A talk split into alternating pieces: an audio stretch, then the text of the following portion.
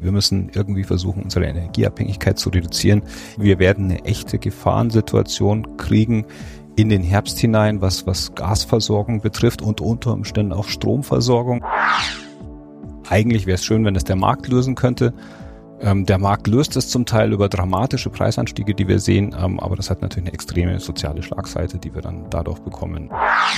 Also senken ist momentan gar nicht am, am, am Tablett. Die Amerikaner haben gesagt, ähm, selbst wenn wir in die Rezession gehen, wir müssen die Inflation ganz klar bekämpfen. Das heißt, hier diskutieren wir eher über die Frage, erhöht sie beim nächsten Mal 75 oder 50?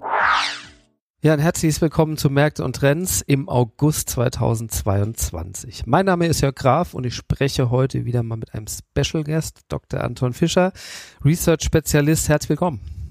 Hallo, ich freue mich wieder dabei zu sein. So einmal im Quartal haben wir das jetzt geschafft. Das finde ich eigentlich ganz gut. Guter, guter Rhythmus, genau. Ja, ich denke, wir sprechen heute mal intensiver über wirtschaftliche Entwicklungen in Europa, in Deutschland und der ganzen Welt und welchen Einfluss das auf die verschiedenen Assetklassen zum einen haben könnte. Ähm, wie stark belastet der Russland-Ukraine-Krieg? Die hohen Energiepreise, äh, Lieferengpässe, wie, wie belastet es die Unternehmen in Europa? Inflation, ein Ende in Sicht, Fragezeichen. Ähm, Gibt es ein bisschen politischen Sprengstoff, vielleicht eine Ampelregierung, ne? Steuerentlastung, Beseitigung kalte Progression äh, wird diskutiert.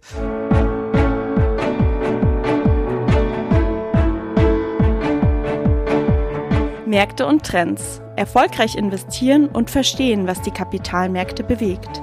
Ein Podcast der MEAG mit Dr. Andreas Janoschek und Jörg Graf.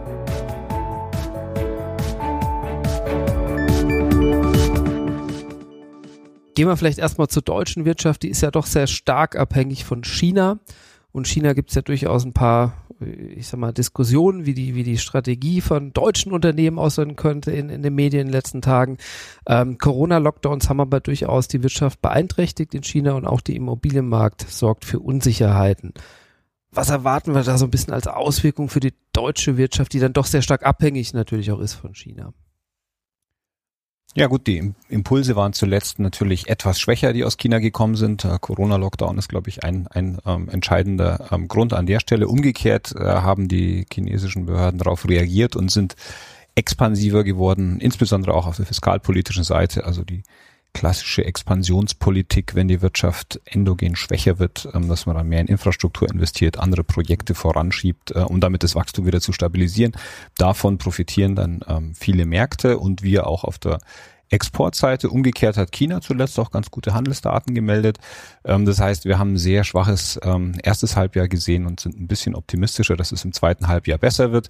Ähm, immer unter der Annahme, dass diese geopolitische Situation mit Taiwan auch nicht weiter eskaliert, wozu wir ähm, ja, guten Grund haben, das anzunehmen ähm, und dass da auch keine, keine ähm, ja, handelspolitische Implikation daraus ähm, entsteht. Ähm, die Ketten, die Lieferketten haben sich etwas entspannt. Ähm, das erkennt man auch in einzelnen Frühindikatoren in den USA zum Beispiel, ähm, wo dann der Preisdruck bei bestimmten Gütern wieder ein bisschen rausgeht, wo man ein bisschen auf der äh, Auftragsverfolgungssituation besser dasteht.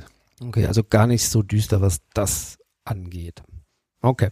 Ähm, ja, wir haben alle, glaube ich, in den Medien gesehen oder in der Tagesschau gestern das Brandenburger Tor äh, leuchtet nach Feierabend nicht mehr ähm, ja, ich will auf die Energiekrise und mögliche Gaseinsparungen, äh, äh, die dann natürlich zur Diskussion stehen, hinaus. Ähm, welchen Einfluss könnte das auf die europäische Wirtschaft haben und, und vor allen Dingen natürlich für Deutschland, weil da doch immer wieder viel auch darüber diskutiert wird, dass die deutsche Abhängigkeit halt einfach so stark ausgeprägt ist. Na gut, dass das Brandenburger Tor nicht angestrahlt wird, das wird vor allem auf den Tourismus einen Einfluss haben, aber ansonsten denke ich eher geringer. Aber klar, worauf es hinausläuft, ähm, wir haben schon relativ früh ähm, nach der Invasion in der Ukraine gesehen, dass die Europäische Union gesagt hat, hey, wir müssen irgendwie versuchen, unsere Energieabhängigkeit zu reduzieren.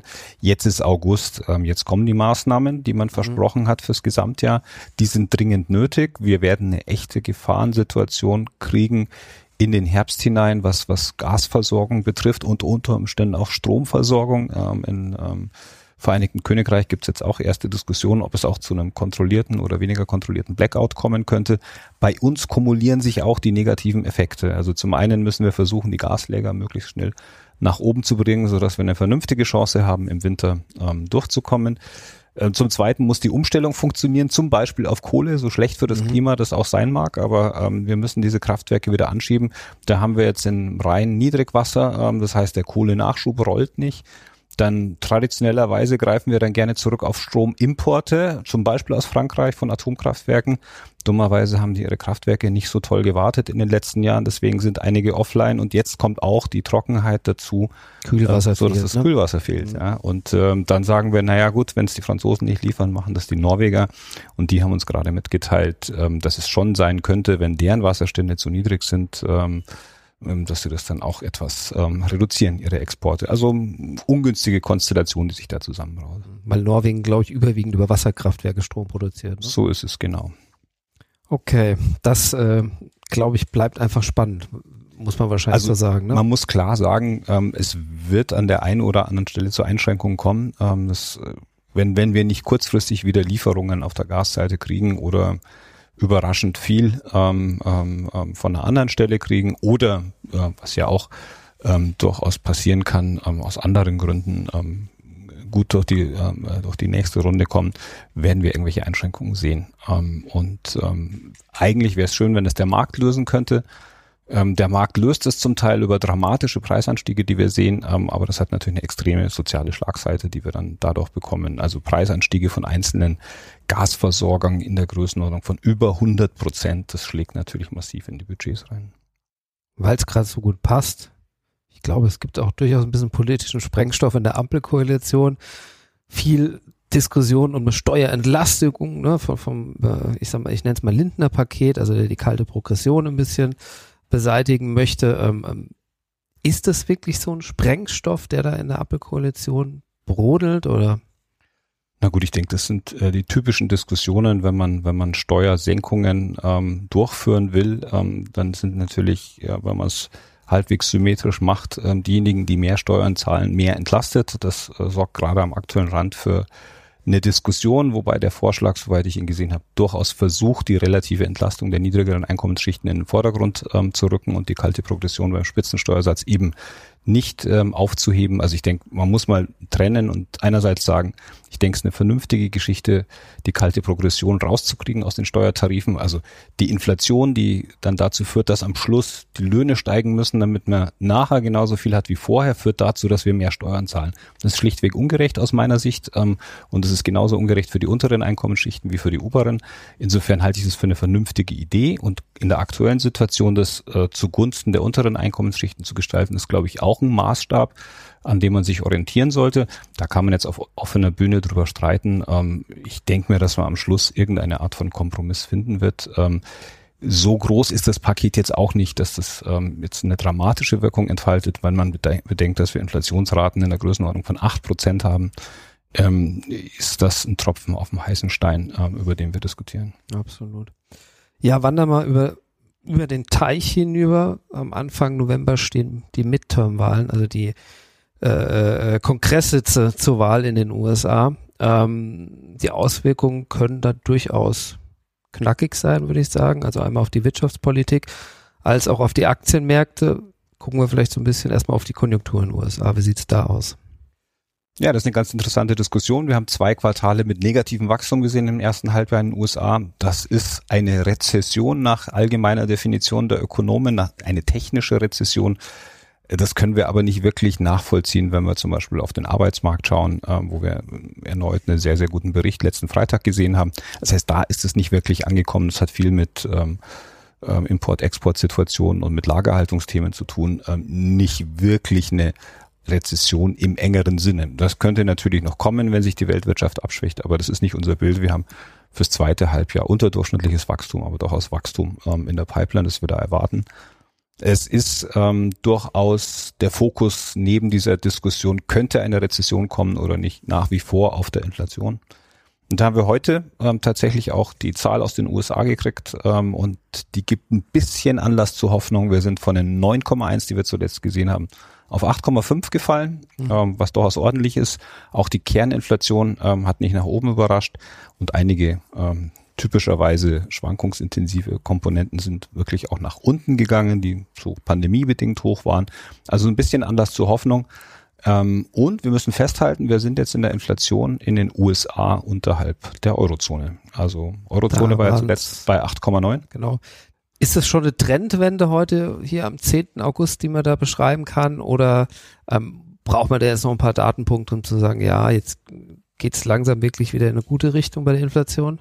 Also eine Trendwende jetzt schon auszurufen, wäre ein bisschen mutig. Ähm, wir haben eher so eine Plateaubildung. Ähm, das heißt, es kann durchaus sein, wenn der Ölpreis oder andere Preise nochmal deutlich nach oben gehen, dass wir nochmal diese alten Zahlen erreichen.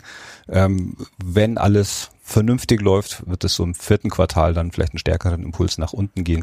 In den USA. In der Eurozone ist das umgekehrt. Insbesondere in Deutschland kriegen wir einen massiven Schub ähm, im Oktober, September, Oktober, November. Kerninflation, glaube ich, war bis Ohne Energie 4% und Nahrungsmittel. schon hoch, ne? Genau, die ist schon in der Größenordnung von 4%. Ist das ja. was, was eher besorgt dann, oder? Natürlich, weil da spiegelt sich sozusagen der Preisdruck wieder, der eben nicht von dem Haupttreiber Energie, der zu Jahresanfang äh, im Prinzip getrieben hat und jetzt dann Nahrungsmittel ähm, äh, kommt, sondern wo dann auch schon ein breiterer Anstieg ähm, ja merkbar ist und vor allem für die Bürger spürbar ist, dem man dann auch immer zunehmend weniger ausweichen kann. Also Energie kann man im gewissen Umfang vielleicht ausweichen, indem man nicht fährt, ähm, nicht fliegt, ähm, Bisschen anders kühler pendelt. macht zu Hause ja, vielleicht, ja. Ähm, man kann auch Nahrungsmittel nur sehr begrenzt ausweichen, vor allem wenn man ähm, relativ wenig verdient. Da kann man dann noch die Auswahl der Nahrungsmittel vielleicht etwas kompensieren. Aber wenn das breit basiert ist, dann ist es einfach ein, eine, ein, ein, ein Einkommensverlust, ein echter, realer Einkommensverlust. Dem kann man nicht mehr ausweichen. Heißt natürlich für die EZB, dass er wahrscheinlich weiter reagieren muss. Wenn jetzt eine, eine amerikanische Notenbank, die FED jetzt sieht, dass es wieder fällt, wie schnell reagieren die dann und senkt wieder ab? Also senken ist momentan gar nicht am, am, am Tablett. Die Amerikaner haben gesagt, ähm, selbst wenn wir in die Rezession gehen, wir müssen die Inflation ganz klar bekämpfen. Das heißt, hier diskutieren wir eher über die Frage, erhöht sie beim nächsten Mal 75 oder 50? Jetzt nach dem Print sind auch 50 wieder, denke ich, im Spiel. Ähm, äh, selbst wenn 75 so das Bild war, das wir zuletzt hatten. Für die EZB ist es auch eine ganz klare Thematik, Es sind eher 50, die diskutiert werden, als 25. Vor allem, wenn wir nochmal anschauen, was im Oktober passiert, dann sehen wir die Gasumlage, ähm, die, die gekommen ist, die wird deutlich zur Inflation dazu zählen. Dann haben wir über 100 Prozent Preiserhöhungen, die jetzt von einzelnen Gasanbietern angekündigt worden sind. Das heißt, wir haben mehrere Prozentpunkte, die auf die Inflationsrate draufkommen in Deutschland. Das heißt, wir gehen insgesamt voraussichtlich zweistellig ähm, im Herbst und das ist nicht das Umfeld, in dem dann eine EZB signalisiert, jetzt wir machen wir die zurück. Zinswende. Ja. Okay. Ja, äh, großes Gesamtmengelage, äh, Inflation und, und äh, wie schütze ich mein Geld? Natürlich mit Sachwerten, mit Aktien tendenziell möglich. Aber was heißt denn das jetzt für, für die Aktien letzten Endes? Ich habe letztens irgendwo gelesen, ob seriös oder nicht, kann man mal dahingestellt sein. Vorsicht vom MSCI World, äh, hohe Inflation, Zinsen steigen, äh, funktioniert nicht mehr, ist das Panikmache oder ganz generell. Wenn ich jetzt investieren will im Moment, gehe ich dann in Aktien? Es ist immer nicht die Entscheidung, ob man in Aktien geht, sondern immer nur die Frage, zu welchem Anteil man sich Aktien leisten kann oder leisten sollte mit einer längerfristigen Perspektive. Und natürlich ein Umfeld steigender Zinsen ist immer eine Belastung für andere Assetklassen. Das gilt für Aktien im Übrigen genauso wie für Immobilien. Bei Immobilien merken es jetzt die Häuslebauer, die im letzten Jahr gedacht haben, sie können ähm, dieses Jahr vielleicht äh, ganz gut bauen oder ein Haus kaufen und jetzt feststellen müssen, dass die Zinsen von 1% auf zwischenzeitlich über 3% äh, gestiegen sind auf der Bauseite, dann kann man sich weniger leisten, man kann weniger investieren, man hat weniger übrig und genauso geht es im Zweifelsfall dann auch den Cashflow von Unternehmen. Das heißt, bei unverändertem sonstigen Projekt diskutieren sie einfach mit einem höheren Zins ab. Also ist das Unternehmen per se weniger wert, auch wenn es die gleichen Cashflows bringt. Das ist der Druck, der da ist. Und die andere Frage ist, kann man im Inflationsumfeld ähm, eigentlich Aktien empfehlen? Das ist ähm, empirisch schaut es nicht schlecht aus bei niedriger Inflation, ähm, dass, dass das über einen Index hinweg funktioniert. Ähm, jetzt hängt es natürlich sehr, sehr stark davon ab, in welcher Branche bin ich unterwegs. Also wenn ich jetzt in der Energiebranche unterwegs bin und genug auf Vorrat hat oder einen günstige, günstigen Zugang zur Energie habe, ähm, dann habe ich Windfall Profits. Wenn aber dann die Politik sagt, die Windfall Profits will ich aber wegsteuern, wie das ja in einigen Ländern, zum Beispiel Italien, Das der Fall sind ist. die Übergewinne, oder? Genau, das sind die sogenannten Übergewinne, wie man die auch immer genau definieren mag. Ähm, dann habe ich natürlich eine Intervention, dann bin ich mit der Einzelaktie nicht gut dran. Ähm, das heißt, es hängt wirklich davon ab, kann das Unternehmen in dem aktuellen Umfeld die Preise weitergeben, gestiegene Lohnkosten, gestiegene Energiekosten, gestiegene sonstige Kosten. Ja, ähm, solange das der Fall ist, ja, wenn wir jetzt einen deutlichen Einbruch bei der Nachfrage kriegen, wird das sicherlich dann auch überkompensieren und auf den Aktien lasten. Okay. Ähm, vielleicht kurz auch zur Anleihenseite. Wir haben, glaube ich, gesehen, Inflation steigt, Zinsen werden so ein bisschen angehoben und trotzdem sind die, hatten wir letztes Mal, glaube ich, schon, die zehnjährigen Staatsanleihen wieder so ein bisschen runtergekommen. Also so ein bisschen Flucht mhm. in sichere Hafen ist trotzdem noch da, ne? Ja, die USA hat eine invertierte Zinsstrukturkurve. Einige Daten sind schwächer rausgekommen. Frühindikatoren, die unter eine Marke von 50 gegangen sind, die so andeuten, da könnte eine Kontraktion kommen. Wir haben diese technische Rezessionsdiskussion. Wir haben in Deutschland den IFO, ähm, andere Einkaufsmanager-Indizes, die gefallen sind. Konsumentenkonfidenz auf Rekordtief. Es ist die Angst da, dass wir in eine Rezession fallen können. Ähm, das ist natürlich erstmal wichtig, ob das in den USA passiert. Das würden wir, wie gerade besprochen, nicht das sehen. Nicht. Mhm. Wir sehen eine hohe Gefahr, dass wir im, im Winter ähm, in Deutschland tatsächlich auch mal ein Quartal mit einer ordentlichen Kontraktion kriegen, gerade wenn, wenn Gas. der Gasstopp stattfindet. Okay. Ja, jetzt haben wir die Situation in den USA, könnte eine Rezession drohen, aber die, die anderen Faktoren wie Arbeitsmarktdaten deuten das nicht an. Europa noch so ein bisschen schlechter, Deutschland im Winter zumindest wenn äh, der, das Gas vollends ausbleibt, äh, zumindest auch, sagen wir mal, problematisch. Wo ist denn jetzt äh, äh, ja das Licht am Horizont? Ja, im wahrsten Sinne des Wortes. Ja, bei uns könnte es mit dem Licht ein bisschen kritisch werden im Winter. In den USA sollte das eigentlich nicht der Fall sein. Da sind die Gaspreise deutlich niedriger. Ähm, und zum anderen ist es so, dass ähm, wir schon erwarten würden, wenn jetzt die Wirtschaft sich vielleicht noch ein bisschen abkühlt, ähm, also auf einen etwas moderateren Wachstumspfad geht in den USA und die Preise dann ähnlich wie heute signalisieren, da ist der Druck jetzt ein bisschen raus, auch aus den äh, Kerninflationsraten, nicht nur aus der Energie ähm, und den Nahrungsmitteln ähm, dann könnte das Signal der FED dann irgendwann kommen, dass sie jetzt nicht mehr ganz so viel auf die Bremse treten müssen und statt 75 Basispunkte oder was ja auch schon diskutiert worden ist, 75 bis 100 Basispunkte, dann eher um 25 bis 50 für die nächsten Schritte diskutieren. Und ich denke, das würde den Markt deutlich entlasten ähm, und eine deutliche Entlastung führen. Für die Eurozone, für die EZB wird das schwieriger. Wie gesagt, September, Oktober mit ähm, knallharten Zahlen, die da kommen sollten wenn wir nicht einen Einbruch irgendwo ähm, bei, bei irgendwelchen anderen Energiepreisen oder bei speziellen Preisen kriegen. Aber auch dieser kommende Winter endet irgendwann, würde ich sagen. Ja, so kann man es formulieren. Der Winter wird enden und ähm, wenn die Temperaturen hoch genug sind, ähm, entspannt okay. sich das alles. Machen wir noch einen kleinen Blick auf die Rohstoffe. Gas scheint zumindest relativ klar zu sein. Ne? Das sieht man anhand äh, täglich in den Medien, steigende Preise, steigende Abschläge. Was ist denn eigentlich mit dem Ölpreis? Läuft der eins zu eins beim Gaspreis mit? Hat er, ist der ein bisschen runtergegangen? Also ich frage deshalb, weil es ja durchaus noch viele Menschen gibt, die eine Ölheizung im Keller haben oder auch zur Miete wohnen, wo eine Ölheizung drin ist. Ähm, müssen die sich auch Sorgen machen, dass die plötzlich jetzt äh, zwei, drei, vierfacher Abschläge im Monat zahlen müssen. Ja, die, die Ölpreise sind ja auch deutlich angestiegen. Zuletzt sind sie ja wieder runtergekommen, also so um die 100 ähm, jetzt in Dollar gemessen. Ähm, das ist ja ganz ganz okay, also ein leichten anderer Preistrend als bei Gas. Ähm, der Vorteil am Öl ist ja tatsächlich, dass ich das als Haushalt ein bisschen strategisch einkaufen kann. Also mhm. vielleicht zu den Phasen, nachdem man denkt, das ist ein bisschen niedriger. Ich würde sagen, Daumen drücken, dass vielleicht der Iran-Deal zustande kommt. Das könnte nochmal ein bisschen Push geben. Ansonsten ist natürlich schon die Gefahr, dass äh, auf der Sanktionsseite in, in, in Europa, USA nochmal versus Russland, dass man sich da was einfallen lässt, was auch über den Winter den Preis nochmal treiben kann. Korreliert ist der momentan mit dem Gaspreis nicht so stark, weil der Gaspreis sehr stark von der russischen Politik abhängt und von der Frage, wie wir kompensieren können. Ähm, von, von daher ist es ein eigener Markt, der natürlich getrieben wird, insgesamt von der wirtschaftlichen Entwicklung global, aber ähm, wen, weniger stark jetzt direkt vom Gas. Aber natürlich ist es so, ähm, wenn im Winter Gas knapp wird, wird man versuchen, Öl an welcher Stelle auch immer zu verwenden, um, um äh, Wärme oder Strom herzustellen.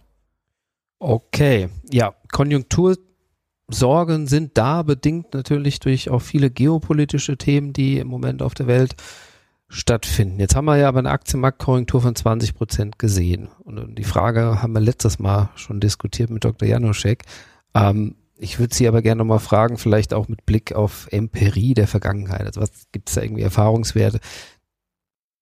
Sind die 20 Prozent, nahezu 20 Prozent Aktienmarktkorrektur, sind da diese Konjunktursorgen schon mit drin oder muss ich jetzt nochmal mit 20 Prozent Minus rechnen? Also ich sage mal so, in den 20 Prozent aus, aus meiner Sicht ist schon eine ordentliche Abkühlung drin, ähm, so eine richtige, richtige Rezession, wo man sagt, ähm, da werden einige Betriebe abgeschaltet und da haben wir deutlich negative Wachstumsraten für zwei Quartale. Mhm. Ich denke, das wäre noch nicht drin, ähm, nicht für Europa und ich denke auch gerade nicht für die USA, obwohl man eine Zeit lang sowas befürchtet hat. Da muss man schon nochmal damit rechnen, dass es nochmal eine Korrektur nach unten geben kann. Ist aber dann auch die Frage, durch was es genau ausgelöst wird, ob das endogen ist oder ob wir nochmal einen externen Faktor haben ähm, im Rahmen des Ukraine-Kriegs, dass das auslöst. Okay, wunderbar. Ich denke, dann haben wir die Konjunktur heute rauf und runter einmal diskutiert. Vielen Dank, Herr Dr. Fischer. Gerne. Vielen Dank fürs Zuhören. Wir wünschen Ihnen jetzt erst noch mal eine schöne Sommerzeit. Da ist ja noch etwas übrig und viele Grüße aus München. Der Märkte und Trends Podcast der MEAG Munich Ergo Kapitalanlage Gesellschaft MBH dient Informations- und Marketingzwecken. Rechtliche Hinweise und weitere Informationen erhalten Sie in der Beschreibung des Podcasts oder im Internet unter www.meag.com.